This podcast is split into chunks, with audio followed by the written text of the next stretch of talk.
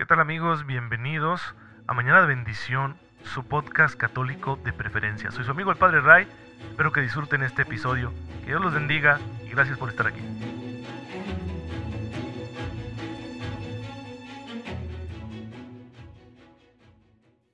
Muy buenos días hermanos, muy feliz jueves, jueves eucarístico, espero en Dios que se encuentren muy bien, soy su amigo el Padre Ray. Bienvenidos a su podcast católico favorito, Mañana de Bendición. Ya saben, mi mejor deseo de cada mañana es que ustedes tengan una fe muy viva, que les permita descubrir la gracia que ya Dios está poniendo en sus manos y bueno, pues que la apliquen en todas las dimensiones de su vida, de manera que puedan ustedes alcanzar la fuerza necesaria para ser santos, porque sin santidad nadie verá al Señor y como ese es el objetivo final de nuestra vida y no queremos verlo incumplido, por eso necesitamos la gracia para poder lograr esa meta que Dios nos ha propuesto y que pues en ella se juega nuestra felicidad y no solo felicidad temporal, sino felicidad eterna.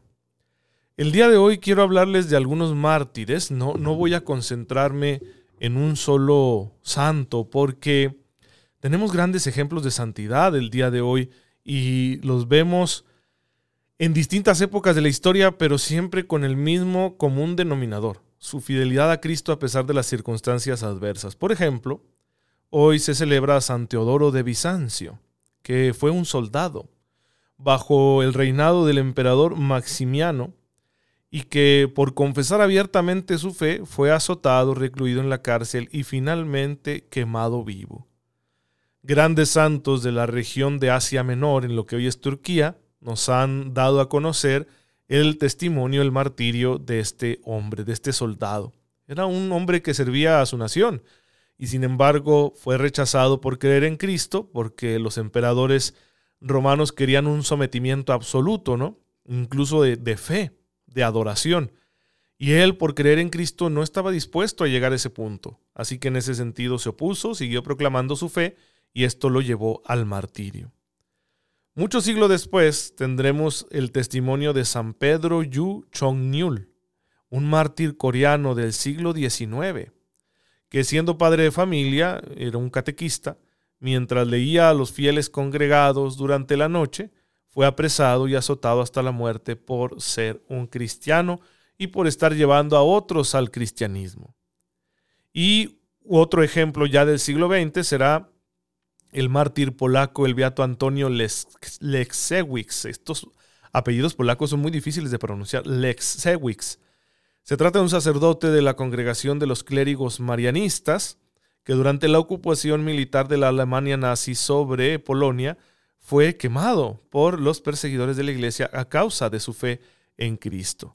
Pues tenemos en distintas épocas históricas el mismo testimonio de fidelidad a Cristo. No importan entonces las circunstancias, lo que importa es nuestra apertura al misterio de Cristo. El ser capaces de poner a Jesús como centro de nuestra vida y de amarlo hasta las últimas consecuencias. Y ojo, que los mártires no, no se exponen, no dicen, ay, voy a que me maten, no.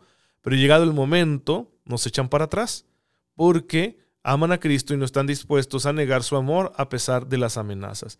Esa gracia es la misma que Dios nos está dando hoy a ti y a mí para que en esos pequeños detalles que va a tener nuestra jornada, actuemos de la mejor forma posible, actuemos de una forma santa como se espera de un hijo de Dios y no simplemente dominados por nuestros impulsos. Bueno, pues tenemos tarea en ese sentido. Ya entrando en lo que estamos tratando aquí en nuestro podcast, ustedes saben que vamos hablando de la historia de la iglesia, ya nos encontramos en esta etapa de la edad moderna, y hemos mencionado ya algunos detalles como la expansión misionera, la crisis teológica que supuso el jansenismo, la cuestión del arte, ¿no? del impulso cultural que le da a la iglesia eh, en este tiempo a la sociedad, pero también tenemos que hablar del sistema político preponderante, porque va a ser en las naciones que tengan este sistema de gobierno donde la iglesia va a crecer exponencialmente y al mismo tiempo el sistema de gobierno, como siempre, como en todas las épocas históricas, le va a dar problemas a la iglesia. No, no va a dejar así como que el cristianismo sea tan independiente como siempre quisiéramos, ¿no? Pero bueno, hay que conocer este sistema político, principalmente político, social, digamos que económico también, aunque aquí ya empieza a haber una cierta evolución debido a la universalización del comercio, cosa que, que despega en esta etapa de la historia de la humanidad, pero es principalmente un sistema de control, de control y concentración de la autoridad. Vamos a verlo. Se trata del absolutismo, este término que procede del latín absolutus, que significa acabado o perfecto. Fue el principal modelo de gobierno en Europa durante la época moderna, caracterizado por la teórica concentración de todo poder del Estado en manos del monarca gobernante. La implantación del absolutismo representó un cambio sustancial en la concepción sobre la dependencia de las autoridades intermedias entre el súbdito y el Estado, situación que comportó la creación de una burocracia eficaz, un ejército permanente y una hacienda centralizada. Durante la Edad Media y todavía en el Renacimiento, nosotros tenemos unos sistemas de gobierno distintos, en los que el monarca no es tan absoluto. Primero porque depende en gran medida de la aquiescencia de los nobles para poder gobernar, es decir, de la aristocracia, y al mismo tiempo porque no existe un sistema centralizado de control. Muchas veces ni siquiera los ejércitos eran permanentes, sino que más bien eran las famosas levas, ¿sí? es decir, los levantamientos de voluntarios o incluso forzadamente de hombres para ir a la guerra que hacían tanto los reyes como la nobleza. Y no se diga la recaudación de los impuestos, de los tributos, no era algo completamente regulado. Entonces era un sistema distinto el feudalismo, que se basaba más bien en la relación entre el, el señor y sus súbditos. En cambio, en el absolutismo tenemos un proceso declarado de centralización. Y aquí es donde surgen los aparatos burocráticos, que se van a convertir en la herramienta principal de las monarquías de esta época y que los hemos heredado. Es decir, estas líneas de burocracia que ejercen su función a través de la tramitología, a través de la recaudación de impuestos, a través del control, pues eh, siguen existiendo como estructura principal de gobierno de, de cualquier país. Es decir, la operatividad del gobierno y su eficacia depende de la burocracia. Aunque tengamos una democracia en el sentido de que ahora elegimos a nuestros gobernantes, la operatividad, me atrevo a decir yo, sigue siendo prácticamente la misma que la del absolutismo. ¿Por qué? Porque sigue dependiendo la efectividad de las disposiciones gubernamentales, sigue dependiendo de la actividad burocrática. Y esa burocracia nace precisamente en esta etapa histórica. ¿Cuáles son los antecedentes del absolutismo? El siglo, en el siglo XIV y buena parte del siglo XV se dieron una serie de conflictos económicos, culturales, bélicos, que dejaron muy marcada la Europa del siglo XIV, eh, del siglo XV y hasta incluso el siglo XVI. Surge entonces la necesidad imperiosa de conseguir la paz. Cada reino, cada nación quiere, ante todo, tener paz interior, paz dentro de sus fronteras. En ese sentido, empieza un desarrollo institucional que va a favorecer precisamente la homogeneidad de la población dentro de un país, de una nación o de un reino. Tenemos ejemplo en Inglaterra, en Francia, en el Sacro Imperio Romano Germánico, en Polonia, en Aragón y Castilla, entre otros donde el rey deja de ser eh, cabeza de una larga cadena de relaciones de vasallaje para acumular progresivamente amplios poderes, reforzando así su autoridad, cosa que le va a permitir vencer las resistencias y dotar de nuevos instrumentos al Estado. Hay resistencia frente a la imposición de este sistema, por supuesto. La primera era la nobleza. Los nobles no quieren ceder todo el poder al monarca prefieren garantizar sus intereses en el marco del afianzamiento del poder personal del rey, buscan que haya un equilibrio permanente, ¿sí? Eh, intentando que el rey no gobierne por su cuenta. Sin embargo, se forman partidos dentro de la nobleza, algunos de los cuales favorecen la monarquía, favorecen el autoritarismo del monarca. La segunda de las resistencias se concentra en órganos representativos de distintos sectores de la sociedad.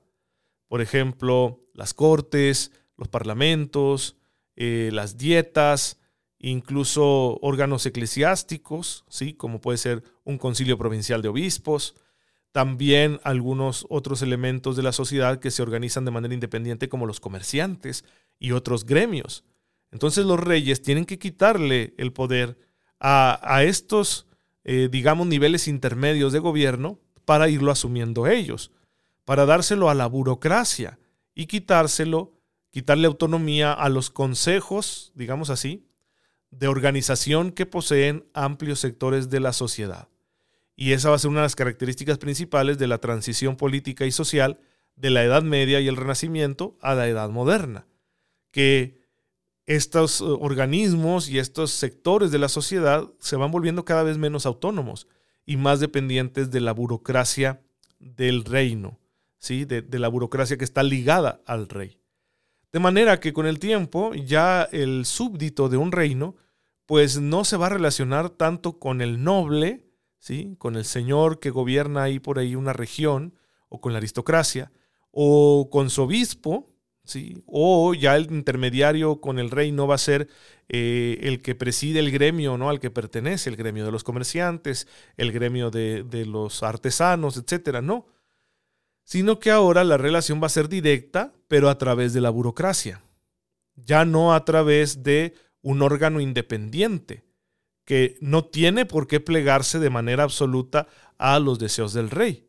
La burocracia, en cambio, sí está plegada a los deseos del rey. Entonces cambia la relación del súbdito con su monarca y con su nación, lo cual va a dar pie al resurgimiento de la famosa ciudadanía, aunque eso no se va a consolidar, sino hasta la edad contemporánea. Pero tenemos aquí ya una relación distinta entre el ciudadano de a pie, llamémoslo así, de una nación o reino, con su gobierno. Es a través ahora del aparato democrático y ya no a través de la familia más importante del lugar o, de la jerarquía eclesiástica o de algún gremio influyente, sino que ahora va a ser a través del aparato burocrático, el cual se caracteriza por ser un grupo de servidores del rey más que del reino. Ellos trabajan para hacer valer la voluntad del rey. Eh, son realidades muy diversas, pero que tienen preocupaciones similares y por eso hay ciertas resistencias que sin embargo van a ir siendo vencidas. El proceso de organización y fortalecimiento de las monarquías se consigue venciendo esas resistencias y planteando una nueva forma de entender y organizar al Estado.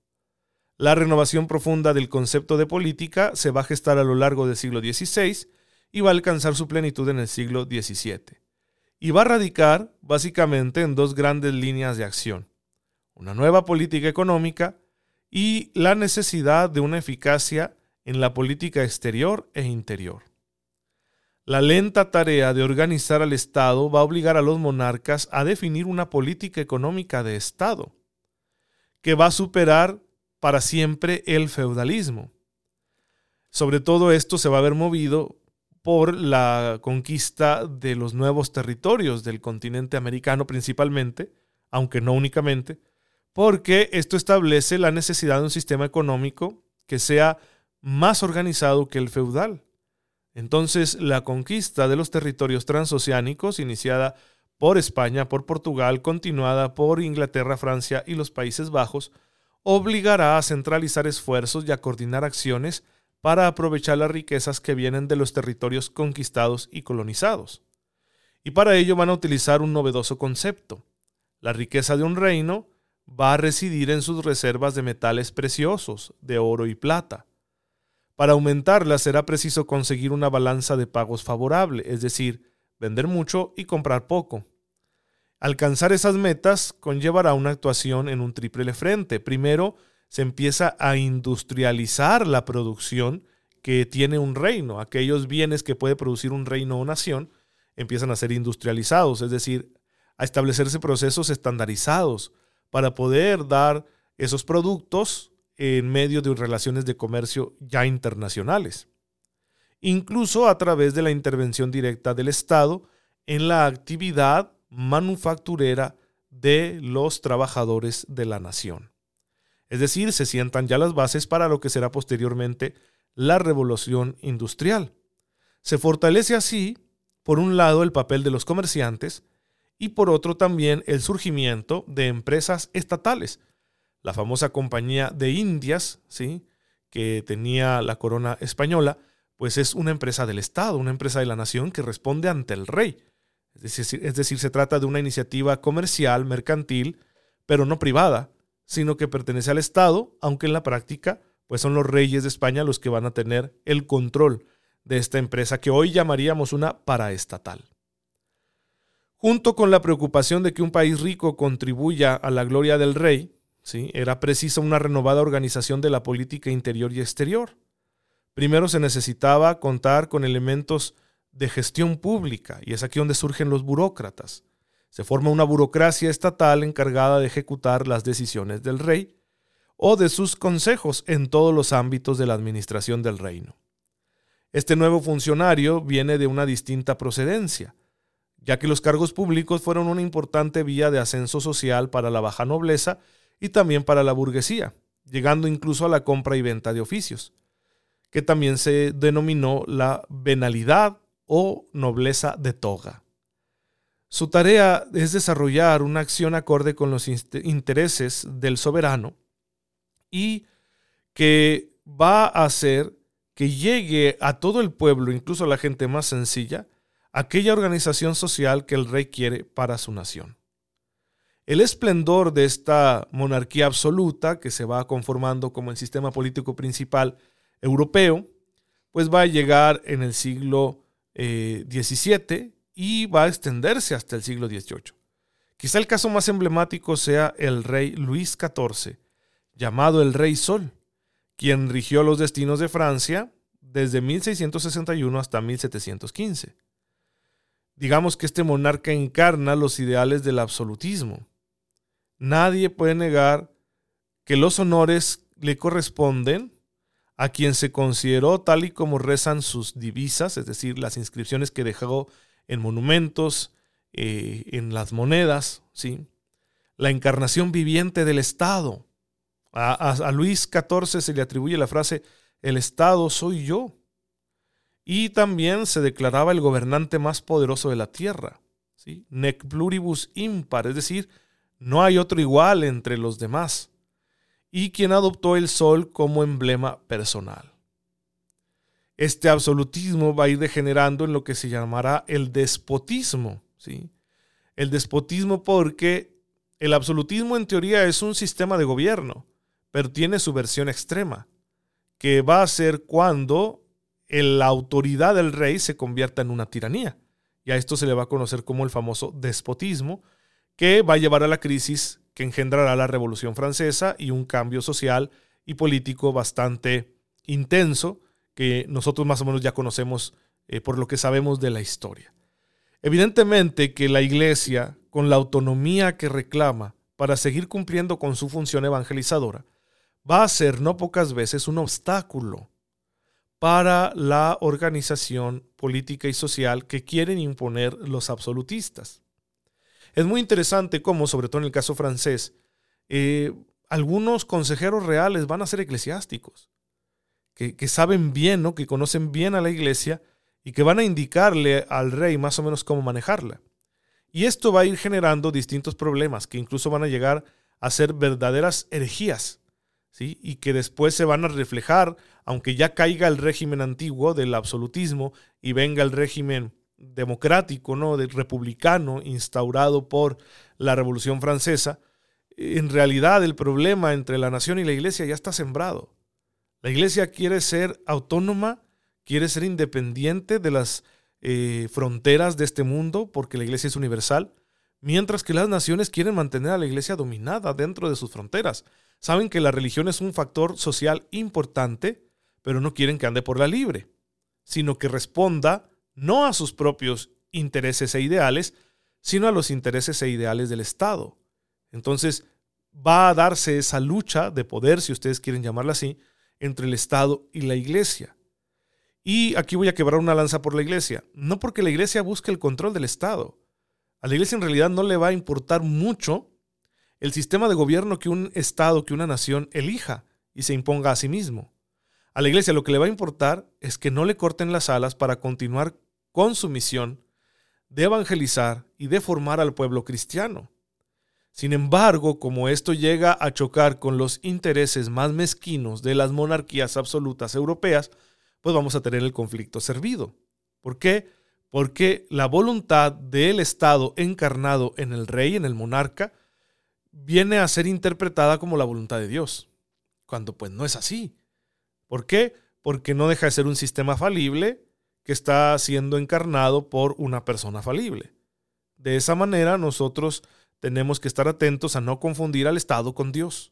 El Estado no siempre tiene la razón, la ley no siempre es buena ni justa, porque detrás de la constitución del Estado y detrás de las leyes que éste usa para gobernar a sus ciudadanos se encuentran personas falibles. Entonces no todo es perfecto, el Estado siempre es perfectible. Es una cosa a la que uno tiene que estar atento siempre, en cualquier época de la historia. Y la Iglesia, por eso, por lo general, tiene conflictos en cada época histórica con los gobiernos, porque señala las deficiencias del Estado. Bien, voy a hacer un comentario de actualidad. Eh, ahora con todo este drama que se está viviendo en la política acerca del escándalo con el hijo del presidente de la República, pues que yo no tomo postura sobre eso, no me corresponde aquí transmitirles mi opinión personal al respecto, pero me llamó la atención un acto de solidaridad que realizaron los senadores del partido al que pertenece el presidente, como diciendo estamos con usted, y pues echando en cara a la oposición que estaban haciendo uso de una cuestión personal para golpear al presidente. Esa opinión está razonable, pero me llamó la atención la carta que, que escriben y la manera como lo dijeron estos senadores del partido mayoritario. Dijeron es que el presidente, y concretamente usaron su nombre, Andrés Manuel López Obrador, encarna a la nación. Eso me sonó muchísimo a esta frase de Luis XIV, el Estado soy yo. Cuidado con eso que el presidente nos represente porque así lo hemos elegido, no significa que él encarne a la nación y que estar en contra de él en algún punto o que criticarlo y señalar sus posibles errores vaya a ser estar en contra de la nación y como quien dice no ser mexicano. Ya nada más les falta decir que quien se oponga al presidente no tiene derechos porque es un traidor a la patria. Entonces, no, para nada. ¿Por qué? Porque el Estado no es Dios, ni el presidente, o el gobernante de cualquier nación es el Estado. Así que debemos tenerlo muy claro para no cometer los mismos errores. Por eso es importantísimo conocer la historia de la iglesia. Entonces ya vemos de dónde viene esta idea de idolatrar al Estado y de considerar a, los gobernantes como que están por encima de la ley. No, sí, no puede ser así. Y la iglesia tiene el deber de señalarlo. Y ustedes dirán, ¿y eso qué tiene que ver con la cristología que estamos estudiando, Padre? Todo. Porque cuando el Estado o los gobernantes que lo representan, llámese un rey, un emperador, un presidente, un primer ministro, lo que ustedes quieran, toman el papel de Dios, nosotros como cristianos tenemos que decirles no. ¿Sí? Aquí ya hay un verdadero rey, el único divino, que no es perfectible porque es perfecto y es Cristo. Ese fue el problema con los primeros cristianos en el imperio romano, que los emperadores pedían para sí mismos un culto que los primeros cristianos solo podían darle a Jesús. Y no ha sido la única época de la historia en la que se pide eso. Si piensen ustedes en el régimen comunista de China, pide eso para sus ciudadanos. Primero el comunismo del Estado, primero el Partido Popular y después tus creencias. Imagínense ustedes. Oye, pero yo creo en un Dios perfecto. En cambio, ¿tú quién eres para, para presentarte de esa manera y pedir ¿sí? una adoración de ese tipo. Y sucede de muchas formas. También se puede adorar la ley, ¿no? El juridicismo, que dice, la ley siempre tiene la razón. Pues la ley es tan cambiante. La ley es fruto muchas veces de intereses egoístas. Bueno, no, no podemos rendirle culto ni al Estado en cuanto sistema político de organización, ni tampoco podemos pedirle, pedirle, perdón, rendirle adoración a los gobernantes y tampoco a las leyes. Así que ahí es donde la puerca tuerce el rabo, por decirlo con palabras de mi rancho, es donde vamos a tener broncas. Si tú me quieres imponer eso, yo voy a protestar porque yo ya tengo un Dios. Ya tengo un principio perfecto en el que creo y bajo el cual organizo mi vida. Entonces, si tú me dices que debo hacer a un lado ese principio para aceptar el tuyo, que es evidentemente perfectible, pues ahí es donde ya no vamos a estar de acuerdo. Y eso es lo que ha suscitado a lo largo de la historia estos conflictos constantes entre la iglesia y el Estado. Por ello siempre en México se ha querido tener muy separadas ambas realidades, ¿no? Pero no ha sido una separación efectiva. Creo yo que más bien se ha tratado de una manera de controlar y de sacar a cualquier confesión religiosa del ámbito público. Yo no diría, ¿por qué? Bueno, habrá que ahondar más en ese asunto, ¿verdad? Lo traigo a colación porque estamos hablando del absolutismo, pero habrá que ahondar más en algún episodio especial de Mañana de Bendición. Terminemos por hoy para no abusar de su tiempo. Te damos gracias, Señor, porque en tu infinita bondad sigues cuidando de tu iglesia, de tu pueblo, que sirve a la humanidad en medio de las cambiantes circunstancias históricas y políticas. Permítenos ser fieles a tu voluntad antes que todo y saber discernir lo bueno y lo malo de los sistemas que usamos para organizarnos en cada etapa de la historia, de manera que no convirtamos ninguno en un ídolo. Por Jesucristo nuestro Señor. Amén. El Señor esté con ustedes. La bendición de Dios Todopoderoso, Padre, Hijo y Espíritu Santo, descienda sobre ustedes y los acompañe siempre. Muchas gracias hermanos por estar en sintonía con su servidor. Oren por mí, yo lo hago por ustedes. Síganse cuidando mucho por favor y nos vemos mañana si Dios lo permite.